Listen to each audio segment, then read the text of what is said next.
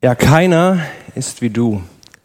Erwarm fließt wie ein weiter Strom, Heilung strömt aus deiner Hand. Das Thema Heilung ist gar nicht so einfach. Ich bin als Pastor öfters unterwegs, besuche Leute, ältere Leute, die krank sind, die ihre Wehwehchen haben. Man sagt ja so, ab 28 geht's körperlicher Werk ab. Ähm, da hört der Körper auf, Muskeln von sich aus aufzubauen. Das heißt, dann fangen die Degenerierungsprozesse an. So, und äh, wenn man dann ein bisschen älter wird, so wie ich jetzt 35 ist dann schon, ähm, dann merkt man auch selber, ja, das Alter macht auch von mir nicht halt. Und ich habe das auch gemerkt, so ich bin nicht mehr ein junger Erwachsener. Jetzt mag der eine oder andere denken, hier, ich bin 75, du bist 35. Ähm, ist richtig, aber meine Tochter wird elf dieses Jahr und äh, wenn ich dann mit den Teens äh, noch zusammen war, ich bin jetzt aus der Jugend verabschiedet worden und so, aber dann merkt man irgendwie so, okay, mit 35, für die ist alles, was über 25 wird, einfach richtig alt. Also und ähm, man zählt einfach nicht mehr dazu. Ich mache einen jungen Männer-Erwachsenenhauskreis und älter, das Alter da ist das maximal ist 25. So und ähm, ich glaube, ich bin auch raus und ich merke selber bei mir, es gibt schon das ein oder andere Wehwehchen. Und dann besuche ich Leute, denen es viel viel schlimmer geht als mir. Leute, die Krankheiten haben, die vielleicht keine Aussicht haben auf Heilung. Rein ärztlich gesehen. Und dann steht man da und überlegt, okay, wie kann ich denn diesen Personen irgendwie Hoffnung geben? Was kann ich diesen Personen sagen? Und in der Bibel lese ich dann davon, dass Jesus unterwegs war und Jesus hat geheilt. Jesus hat seine Jünger ausgesandt und hat gesagt, geht hin und heilt in meinem Namen die kranken Menschen. Und dann denkt man, ja, cool, ähm, was Jesus damit da gemacht hat, was, was die Jünger machen durften. Und dann sagt Jesus, wenn ich weggehe, ihr werdet noch viel größere Dinge tun, als die, die ich getan habe. Und dann gehe ich hin, bete mit den Leuten. Wir gehen als Ältestenkreis hin und beten für Leute und die Leute werden nicht gesund.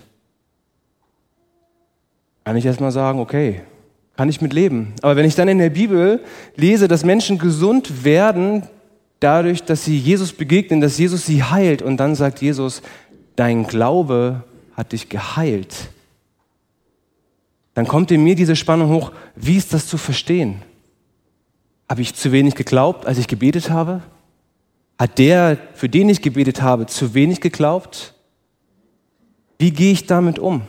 Und ich glaube, dass wir das alle erleben in unserem Alltag an irgendwelchen Stellen, dass wir mit Krankheit, mit der Zerbrechlichkeit des menschlichen Lebens, des Körpers, der Vergänglichkeit dieses Lebens in Kontakt kommen. Wir alle erleben irgendwo an irgendwelchen Stellen, dass das Leben nicht ewig geht, dass der Körper zerfällt, dass wir Wehchen anfangen, wir sind mit Trauer, wir sind mit Tod, wir sind mit Leid konfrontiert. Und wie gehen wir dann damit um, wenn wir in der Bibel lesen, dein Glaube hat dich geheilt? Wie, wie können wir das handeln? Und ich glaube, dass diese Frage, auch wenn vielleicht du sagst, hier, ich bin topfit, ähm, ich bin noch ein junger Erwachsener, dass diese Frage dich trotzdem bewegt und irgendwo einen Teil deines Lebens betrifft. Denn Krankheit durchzieht alle Altersklassen. Krankheit macht nicht, fängt nicht erst ab 35 an, sondern Krankheit fängt auch schon viel früher an. Und wie gehen wir damit um, dass wir lesen, dass Gott heilen will, aber scheinbar manchmal nicht so heilt, wie wir es in der Bibel lesen. Und dafür habe ich uns den Text mitgebracht Mareike hat schon gesagt, worum es ein bisschen gehen wird. Und bevor wir uns den ein bisschen näher anschauen, möchte ich gerne noch kurz mit uns beten. Herr, wir danken dir dafür, dass wir dein Wort haben und dass du die Fragen unseres Lebens kennst, dass du uns siehst in den Situationen, in denen wir stehen, dass du Leid siehst, dass du Krankheit siehst und dass du in deinem Wort Antworten gibst. Und wir bitten dich, Herr, dass du uns diese Textstelle auftust, dass wir Erkenntnis haben, dass wir sehen können, was du uns heute Morgen sagen möchtest und dass du durch deinen Geist in unserem Herzen wirkst, dass dein Wort in unserem Herzen auf fruchtbaren Boden fällt. Amen. Ich habe uns einen Text aus dem Lukas-Evangelium mitgebracht, aus Lukas 8, Vers 40. Wir wollen uns den Text gemeinsam anschauen, ein bisschen durchgehen, gucken, was, der, was so alles in dem Text drin steckt und dann schauen, was der Text für uns bedeutet. Wir lesen in Vers 40, dass Jesus zurückkehrte und die Volksmenge ihn aufnahm, denn alle erwarteten ihn.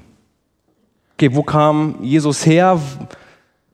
Vielleicht mal ein bisschen Kontext auch. Ähm, wir lesen kurz vorher, dass ähm, Jesus unterwegs war.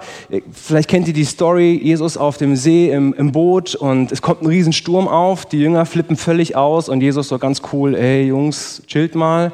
Ähm, warum ist euer Glaube so klein? Sturm, sei still und alles ist still. Das ist diese Überquerung vom See Genezareth. Die sind rübergefahren in das ähm, zwölfstädtische Gebiet, Dekapolis, dort war dieser besessene Mann, der an den Grabstätten rumhing und in zerfetzten Kleidern und, äh, nee, der war nackt, äh, und war besessen von Dämonen. Und Jesus treibt diese Dämonen aus, die fahren in diese Schweinsherde und die stürzen sich dann den Hang runter. Und von dort kommt Jesus gerade zurück. Sie fahren wieder mit dem Boot zurück in Jesu Heimatstadt, Stadt, wahrscheinlich, äh, nach, nach, nach Nazareth. Na, na, Nazareth, ja. Nach Nazareth. Und die Menschen, äh, das war wahrscheinlich so, dass er ankam, ein paar kamen, haben ihn versorgt, die Menschen hörten, Mensch, Jesus ist wieder da und alle kamen angeströmt, um Jesus zu sehen. Und jetzt waren diese riesen Menschenmenge da und dann kam, lesen wir in Vers 41, ein Mann namens Jairus und er war Vorsteher der Synagoge und er fiel Jesus zu Füßen und bat ihn, in sein Haus zu kommen. Denn er hatte eine einzige Tochter von etwa zwölf Jahren und diese lag im Sterben. Und während er hinging, also Jesus machte sich dann auf den Weg, drängten ihn die Volksmengen. Da kommt Jairus, ein Synagogenvorsteher. Was hatte der für Aufgaben? Ihr könnt euch das so vorstellen wie hier jemand, der den Gottesdienst managt. Der hat ähm, die Verantwortung gehabt für den Gottesdienst, für das geistliche Programm in der Synagoge. Das heißt, die Juden, die dort lebten in Nazareth, die kannten den alle. Das war ein wirklich bekannter Hund. Also so jemand, so, den kennt einfach jeder. Jemanden aus eurer Gemeinde, okay, euren Pastor, den kennt ihr alle. So ungefähr. Nur, dass der auch noch sehr vermögen war, weil er für die Instandhaltung auch des Tempels zuständig war und einen Großteil der Instandhaltungskosten aus der privaten Tasche bezahlt hat. Das heißt, das war jemand, der war gesellschaftlich wirklich anerkannt. Jeder wusste, wer er war. Er war ein Mann mit Stellung im Volk. Und dieser Mann kommt, lesen wir hier, und wirft sich Jesus zu Füßen. Dieser Mann erniedrigt sich, macht sich klein. Das war eine total unehrenhafte Handlung. Also sich da so auf den Boden zu werfen, das war irgendwie beschämend schon fast. Man macht man eigentlich nicht. Es war für, für ihn eigentlich keine Haltung, die er hätte einnehmen sollen. Und ähm, wahrscheinlich kam er selber auch direkt in diese Ecke, wohnte auch um die Ecke. Und das Einzige, was ihm irgendwie geblieben war, war diese Hoffnung, dass Jesus helfen kann. Denn seine Tochter, zwölf Jahre alt, lag im Sterben. Dieser reiche Mann, der alle finanziellen Mittel hatte, der gesellschaftlich gut dastand, wo man sagen würde, perfektes Leben, sorgenfrei, läuft alles, der hat sein Leben im Griff, kommt auf einmal, wirft sich vor Jesus auf die Füße und sagt, ich habe gar nichts in der Hand. Meine Tochter liegt im Sterben und ich kann nichts tun. Und es war besonders dramatisch, weil zwölf Jahre, das war so das Alter, wo eine junge Frau, ja, man sprach da schon von einer Frau, ich weiß, heute ist das ein bisschen anders, aber die war gerade ins heiratsfähige Alter gekommen. Mit zwölf. Das heißt, das ganze Leben für sie fing eigentlich erst an. Verheiratet sein, Familie bauen, Kinder bekommen. Und wir sehen, dass das eine Riesentragödie war und wie gleichzeitig auch wie bekannt Jairus war später dann, weil die Tochter, die stirbt und dann ist das ganze Haus voll und da sind ganz viele Leute, die trauern, die weinen, die den Tod beklagen, weil es eine solche Tragödie war. Dieses Kind hatte noch das ganze Leben vor sich. Und dann lesen wir weiter in Vers 43. Es ist wie so ein Break. Und eine Frau, die seit zwölf Jahren mit einem Blutfluss behaftet war und obgleich sie ihren ganzen Lebensunterhalt an die Ärzte verwandt hatte, von niemandem geheilt werden konnte, kam von hinten heran und rührte die Quaste seines Gewandes an. Und sogleich hörte ihr Blutfluss auf. Sie haben auf der einen Seite in dieser Geschichte ähm, diesen Reichen, den jeder kennt, den, diesen Geistlichen. Und auf der anderen Seite haben wir eine Frau, deren Namen nicht mal genannt wird. Und Lukas war ja Arzt. Der war ja nach unserem Verständnis vielleicht heute noch der wissenschaftlichste Autor in der Bibel. Aber der Name wird nicht mal genannt von dieser Frau. Also eine komplett unbekannte Person, eine Person, die auch sonst scheinbar niemand kannte. Und diese Frau hatte seit zwölf Jahren Blutfluss. Das heißt, das, was vielleicht gerade bei der Tochter anfing, nämlich dass sie ihre Tage bekam, das hatte diese Frau permanent seit zwölf Jahren, ohne Unterbrechung. Und sie war ziemlich sicher alleinstehend. Denn wenn man Blutfluss hatte, galt man damals unter den Juden als unrein. Jeder, der diese Frau berührte, musste sich absondern bis zum Abend. Wenn du dich auf den Stuhl gesetzt hast, wo diese Frau gesessen hatte, warst du unrein bis zum Abend, durftest nicht in den Tempel gehen, musstest dich absondern von anderen Menschen. Diese Frau war sozial komplett isoliert. Die hatte nichts. Und in ihrer ganzen Verzweiflung hatte sie das, was sie noch hatte an Lebensunterhalt, hat sie genommen und ist damit zu den Ärzten gegangen und hat gesagt, ich brauche Hilfe hat ihr ganzes Vermögen investiert, dass ihr irgendjemand helfen kann. Und wir lesen in Markus Evangelium, dass es nicht besser geworden ist, sondern dass es sogar noch schlimmer wurde dass, durch das, was die Ärzte getan haben. Dieses Leid der Frau war unglaublich groß. War ziemlich sicher alleinstehend. Vielleicht war sie mal verheiratet gewesen, aber ich kann mir nicht vorstellen, dass zwölf Jahre lang im Judentum ein Mann mit einer unreinen Frau zusammengeblieben ist. Ich weiß es aber nicht. Und diese Frau kam jetzt. Jesus machte sich auf den Weg, die ganze Menge war so in Bewegung und kam zu Jesus und berührte von hinten die Quaste seines Gewandes. Die Quaste des Gewandes ist dieser Zipfel, der darunter hängt. Diese Frau berührte nicht mal Jesu Haut. Sie berührte nur so einen Zipfel von der Kleidung, die der Sohn Gottes trug. Und wir lesen hier, dass sie sofort geheilt wurde. Kein Prozess. Sie fasst das an und in dem Moment hört ihr Blutfluss auf. Die Berührung führt direkt zur Heilung. Und das Interessanteste kommt jetzt für mich, Jesus bleibt stehen. Also die ganze Menge ist unterwegs, die haben alle diesen Blick, okay, wir müssen jetzt zu Jairus nach Hause, wir gehen diese ein, zwei Kilometer, bis wir da sind. Diese Frau fasst Jesus von hinten an, keiner hat es mitbekommen. Und auf einmal bleibt Jesus stehen und sagt dann, wer ist es, der mich angerührt hat? Und er sagt, ich habe dich nicht angerührt. Alle stritten das ab. Und Petrus sagt, ähm, Jesus, mal ehrlich, also hier ein paar hundert Leute, wir gehen hier, der Weg ist schmal, ja, alle drängen sich. Stellt euch das vor, Demo, enge Straße, du stehst so oder Konzert, ja, wo du so gerade so die Hände hochheben kannst, so ein bisschen hüpfen, ja, und so gehen die. Und dann sagt Jesus, äh, irgendjemand hat mich angerührt. Und Petrus sagt, ja, klar, jemand hat dich berührt, Jesus. Logisch. Und Jesus sagt im nächsten Vers, in Vers 46, ich habe gespürt, eine Kraft von mir ausgegangen ist. Jesus war nicht nur Mensch, Jesus war auch gleichzeitig sowohl ganz Mensch als auch Gottes Sohn, als er hier auf dieser Erde lebte. Und als diese Frau kam und diese Quaste anfasste, hinten von seinem Gewand, nur den Saum deines Gewandes haben wir vorhin gesungen, einen Augenblick berühren, da ging diese Kraft, diese göttliche Kraft von ihm aus und er spürte das. Und deswegen ließ Jesus nicht locker und sagte, es hat mich jemand angerührt. Ich weiß es ganz sicher. Ich habe gespürt, dass Kraft von mir ausgegangen ist.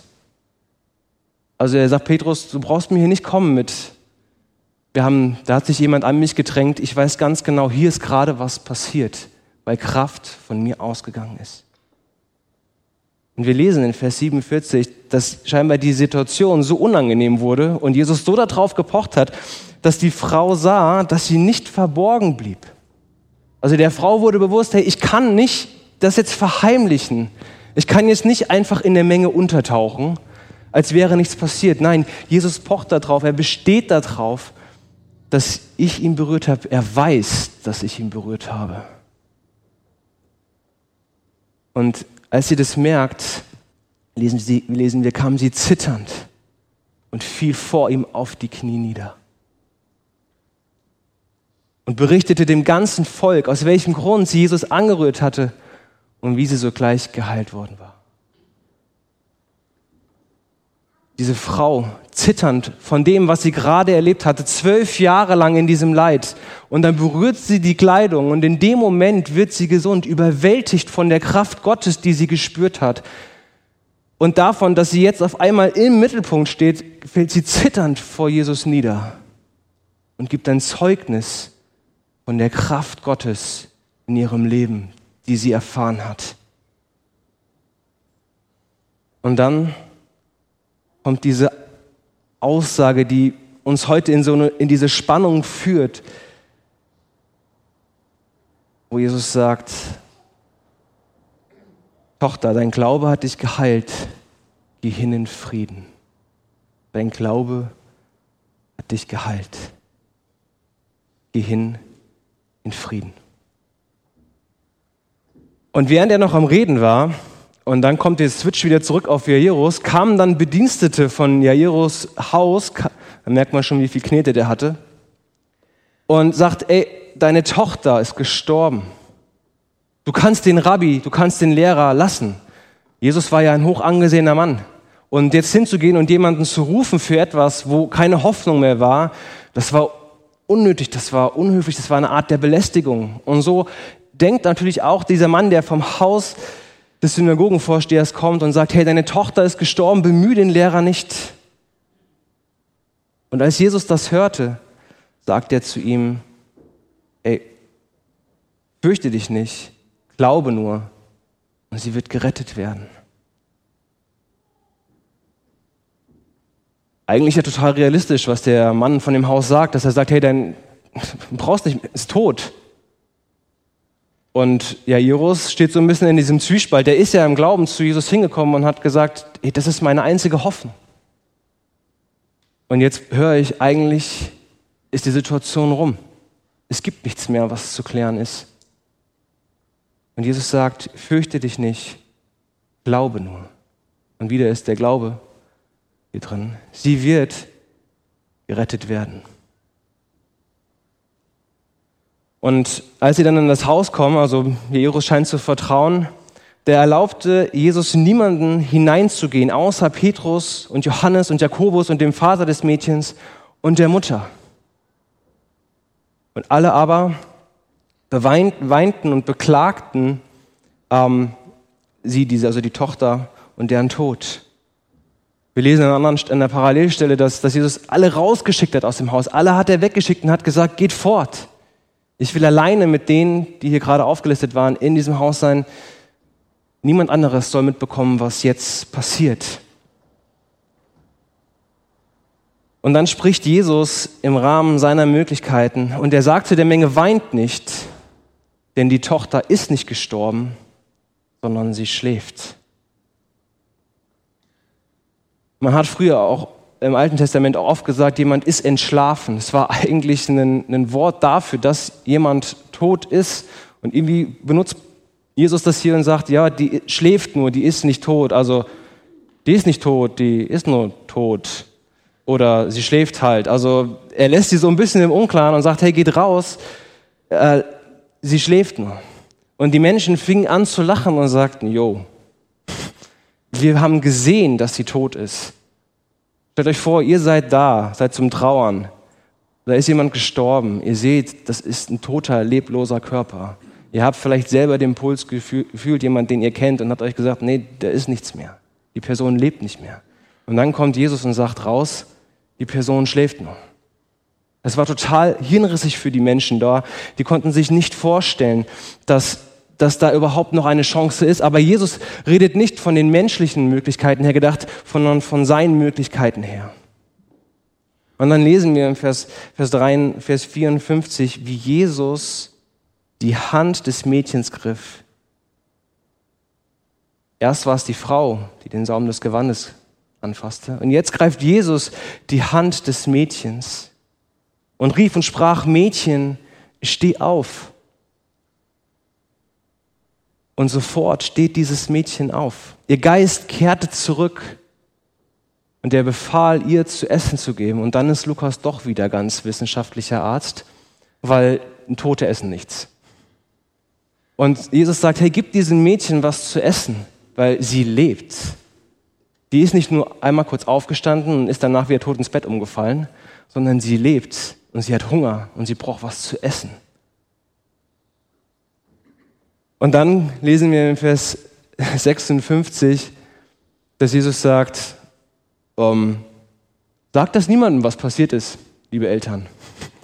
Weil die ein bisschen hyped waren und äh, total außer, außer Häuschen gerieten, als sie, als sie das mitbekommen hatten. Und wir lesen auch in anderen Parallelstellen, ich weiß auch nicht, warum Jesus das gemacht hat, ähm, die haben das überall rum erzählt.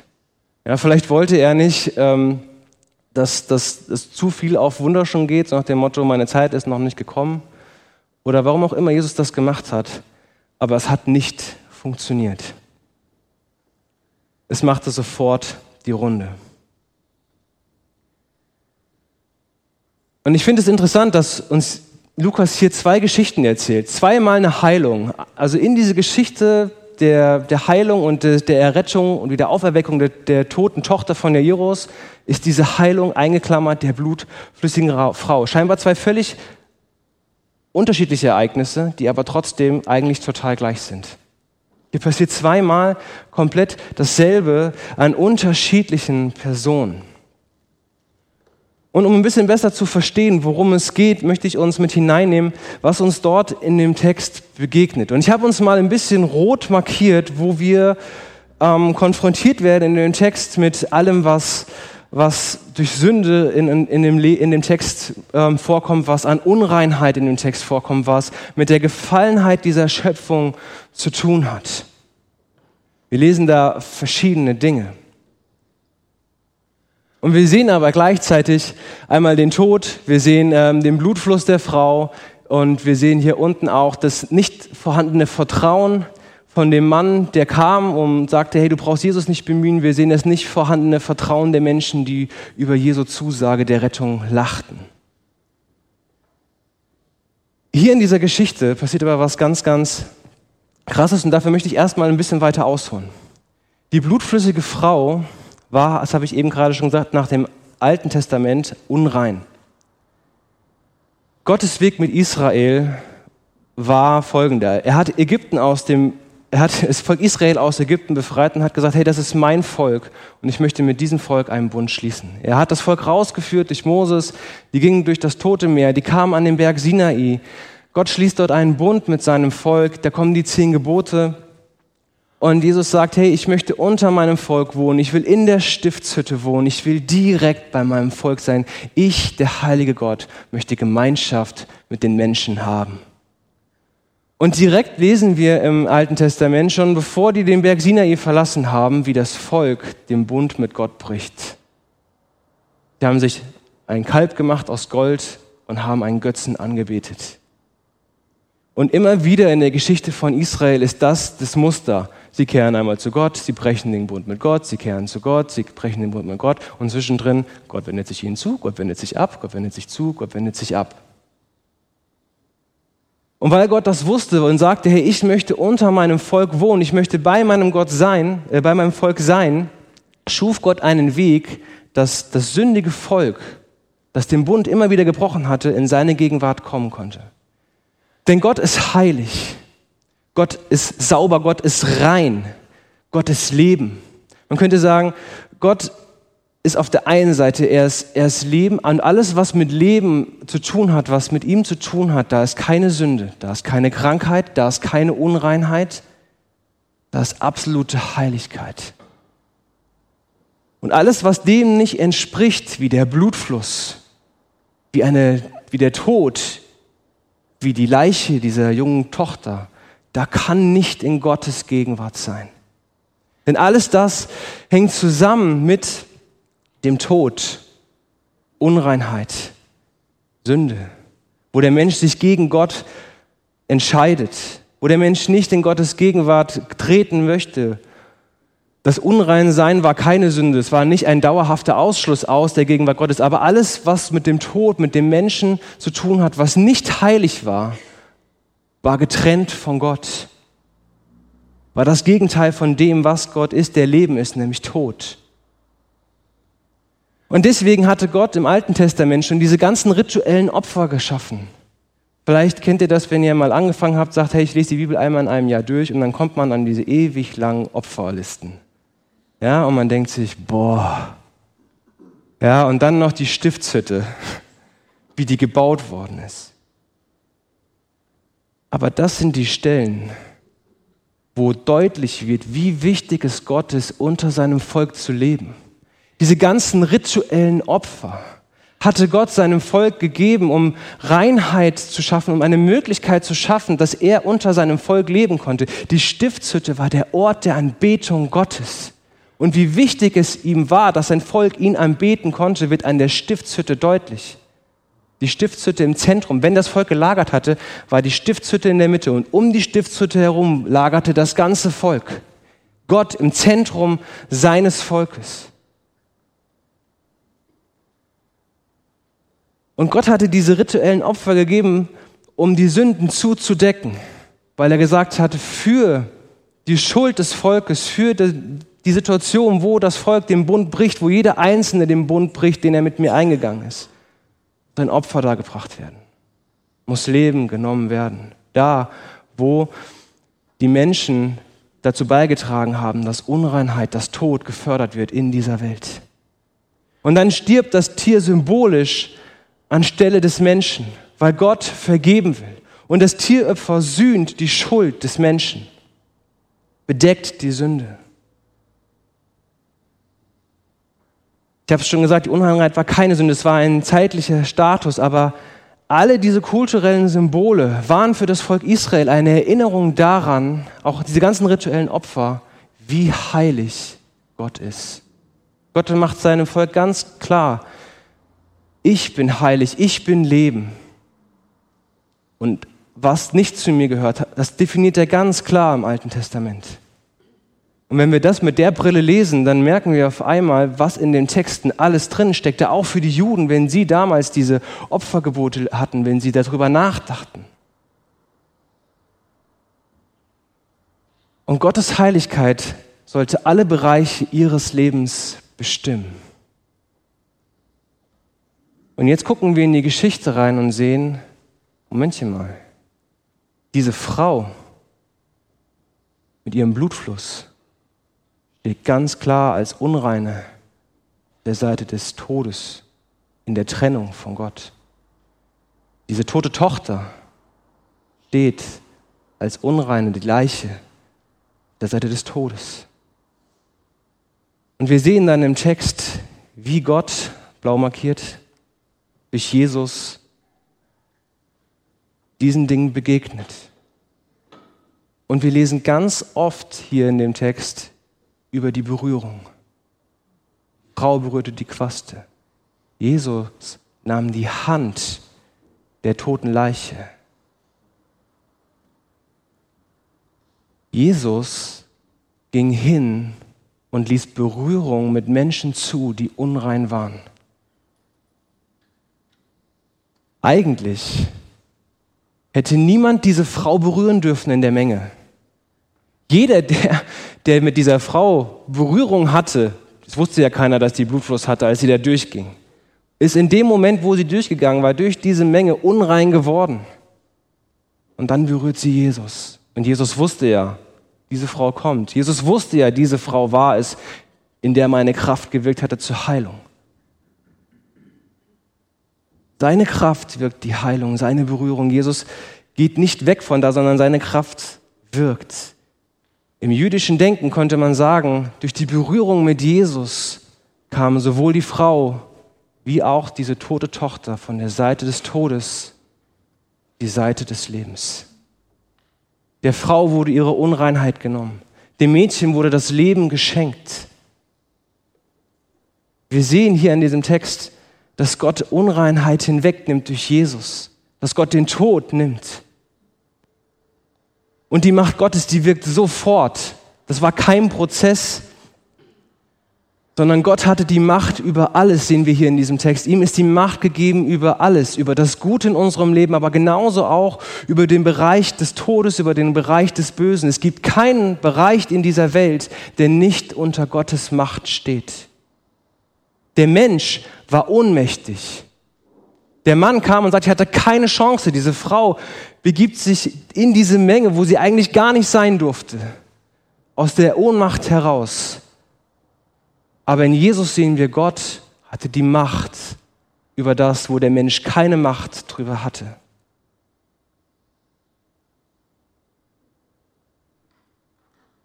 Und wir lesen hier, dass der Glaube es war, der geheilt hat. Wir lesen es, dass der Glaube von Jairus es war, der die Tochter rettete. Dein Glaube hat dich geheilt. Und wenn wir von diesem jüdischen Denken herkommen, wenn wir verstehen, was es bedeutet jetzt, dass Jesus kam und auf die Seite des Todes ging, als der, der das Leben gebracht hat, wie wir es lesen im Neuen Testament, und kam und berührte die, die unrein waren, um ihnen Leben zu geben, dann sehen wir, dass das auch eine geistliche Dimension hatte, was hier passierte. Es war nicht nur eine rein körperliche Heilung, eine Auferstehung, die hier passiert war, sondern das war ein geistliches Ereignis. Es hatte eine geistliche Dimension, nämlich für die Beziehung des Einzelnen zu Gott. Und das Wort, das wir hier für Heilung finden in Vers 48, ist dasselbe Wort, was da steht in Vers 50 für gerettet. Lukas zeigt uns, dass Heilung nicht etwas ist, wo wir sagen, okay, wie Medizin. Wenn, wenn die Bibel davon spricht, dass Glaube heilt, dann ist es nicht nur, okay, Glaube heilt, zack, ich bin gesund, ich habe keine körperlichen Beschwerden mehr. Wenn das eine geistliche Aussage wäre, dass Glaube immer heilt, warum leben dann nicht noch alle Christen? Der Tod ist ja auch nur eine Folge der Schwachheit und der Krankheit wenn es stimmt, dass Glaube heilen würde und das rein körperlich wäre, was hier stehen würde und keine geistliche Dimension hätte, dann würden wir alle, wenn wir richtig glauben, niemals sterben. Dann würden wir ewig leben. Und wir wissen alle, das ist nicht die Realität. Aber das ist oft, wie wir denken. Wir denken rein wissenschaftlich, wenn wir von Heilung in der Bibel lesen, weil wir darauf fokussiert sind, gesund zu werden, weil Gesundheit einen hohen Stellenwert in unserer Gesellschaft hat und weil wir auch vom wissenschaftlichen Heilungsprozess denken. Aber was hier passiert, ist wesentlich komplexer als körperliche Heilung. Was Jesus uns hier zeigt, was dieser Text uns weitergibt, ist eine geistliche Heilung, die hier passiert. In der Nachfolge. Die Menschen wurden geholt. Gott hat die Brücke geschlagen in Jesus von dem Bereich des Todes in dem Bereich des Lebens. Und diese Heilungen, die hier passiert sind, sind ein Zeichen für das, was Jesus später selbst am Kreuz getan hat. Jesus überwand die Krankheit und den Tod über dieses Leben hinaus. Es geht nicht um ein allgemeines Mittel gegen körperliche Krankheit und Zerfall.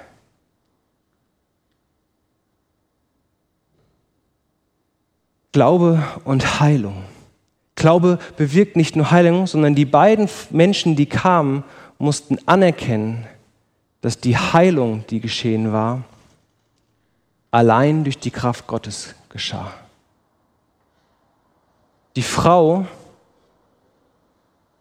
die dort war, die musste vor der ganzen Menge bekennen, ich bin heil geworden aber nicht, weil ich so einen großen Glauben hatte, nicht, weil ich so ein toller Mensch bin, nicht, weil ich das richtige Gebet gesprochen habe mit den richtigen Floskeln, sondern weil Jesus gewirkt hat. Und ich bin fest überzeugt, dass deswegen Jesus gesagt hat, hier ist Kraft von mir ausgegangen, um zu zeigen, dass er derjenige ist, der Leben bringt, dass er der ist, der Tod und Krankheit überwunden hat in der geistlichen Dimension. Und das, was vielleicht die, die da standen, nicht verstehen konnten, in dem Umfang, wie wir es heute können, ist aber hier schon enthalten. Die Heilung geschieht in beiden Fällen durch die Kraft Gottes. Und das lesen wir auch an anderen Geschichten. Dann, als Jesus weg war, als dann der Apostel Paulus, äh, Petrus, Paulus unterwegs war, nee, Petrus unterwegs war in der Apostelgeschichte 3, Vers 12 mit Johannes zusammen, da kommen sie an diese Tempelpforte, die, die die Schöne genannt wird, und da sitzt so ein kranker Typ, ähm, der gelähmt ist, der sitzt da seit Ewigkeiten, jeder kennt den. Und ähm, dann wird der geheilt, ja, der, der, der kriegt eine Almosen. Und dann sagt Petrus zu ihm hier, Silber und Gold habe ich nicht, aber was ich habe, das gebe ich dir. Im Namen Jesus steh auf und geh. Und dann springt der Typ auf einmal geheilt. Jeder kannte den. Stellt euch vor, hier sitzt seit 40 Jahren einer immer am Rewe und bettelt jeden Tag da. Jeder kennt den. Und der Typ springt dann auf einmal im Tempel rum und ist geheilt. Und die ganze Menschenmenge kommt und sagt, boah, was ist denn hier los? Was ist passiert?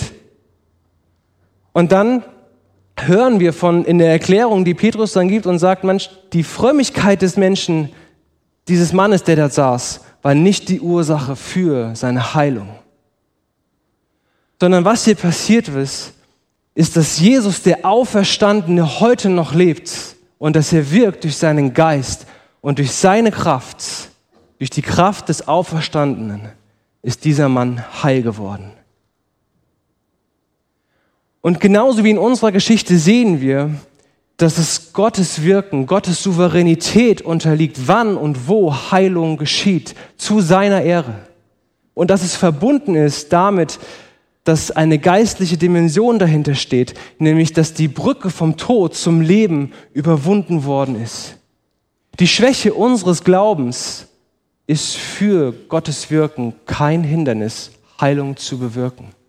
Dieser Typ, der Gelähmte, der da saß, ich glaube nicht, dass der hat das ja nicht mehr erwartet.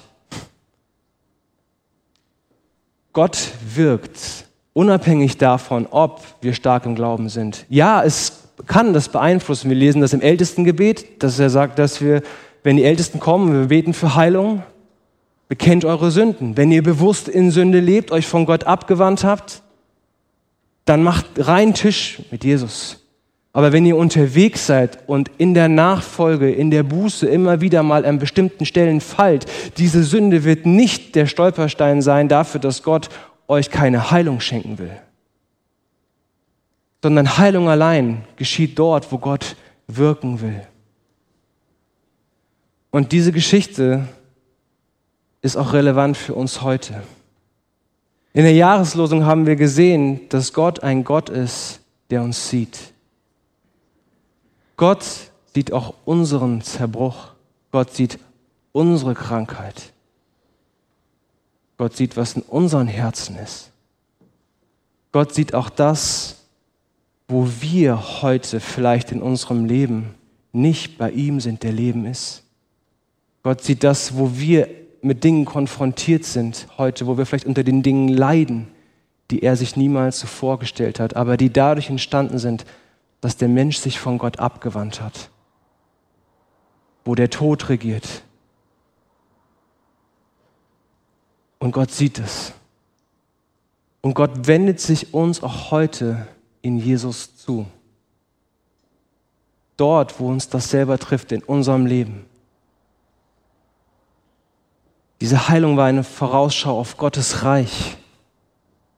Jesus hat am Kreuz den Tod die Krankheit, alles Leid, die Sünde in unserem Leben überwunden. Und er sagt, ich bin der Weg zum Leben.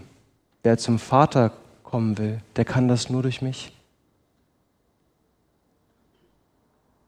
Und Gott schreckt nicht zurück vor der Dunkelheit in deinem Leben, vor den Dingen, die nicht zu ihm passen, sondern er streckt dir in Jesus seine Hand, seine Hand zu und er sagt, ich komme in diese Dunkelheit in deinem Leben. Ich bin gekommen, um Licht zu bringen. Ich bin gekommen, um Leben zu bringen, um dich zu mir zu holen. Das ist Gottes Initiative. Er sieht die Trennung, die zwischen uns und ihm steht und sagt genauso wie es im Alten Testament war, ich will mitten unter meinem Volk wohnen. Ich will bei ihnen sein. Und statt der Stiftshütte hat jeder, der heute sagt, ich will zu Jesus kommen, als Unterpfand, als, als Versprechen dafür, dass er einmal nach diesem Leben in Ewigkeit mit Jesus leben wird, seinen Geist bekommen und Jesus und Gott und Jesus lebt durch seinen Geist jetzt schon in uns, mitten unter uns in seinem Volk. Und Gott weicht nicht vor deiner Dunkelheit zurück. Er weicht nicht vor deinem sündhaftigen Verhalten zurück. Er sieht das. Er ist traurig darüber. Weil er möchte, dass du Heilung erfährst. Und zwar nicht in erster Linie körperlich, sondern in deinem Herzen. In deiner Beziehung zu ihm.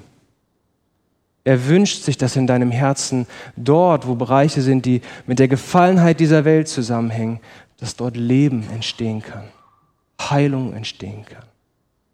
Wir denken von Gnade oft, dass das nur ein Moment, eine Momentaufnahme ist, dass Gottes Gnade in unserem Leben wirkt.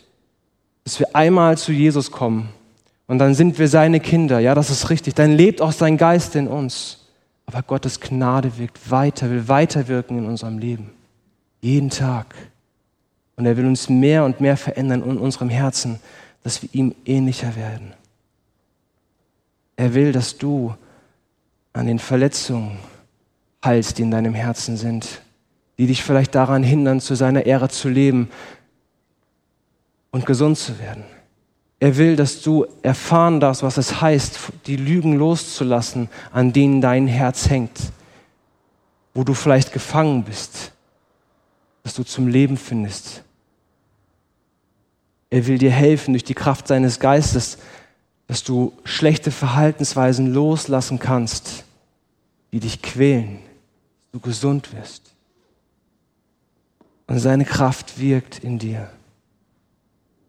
Und genauso wie die Frau und genauso wie Jairus dürfen wir heute zu ihm kommen, ans Kreuz, dürfen uns vor ihm niederwerfen, vor seinem Thron und dürfen ihm all das bringen, dürfen ihn bitten.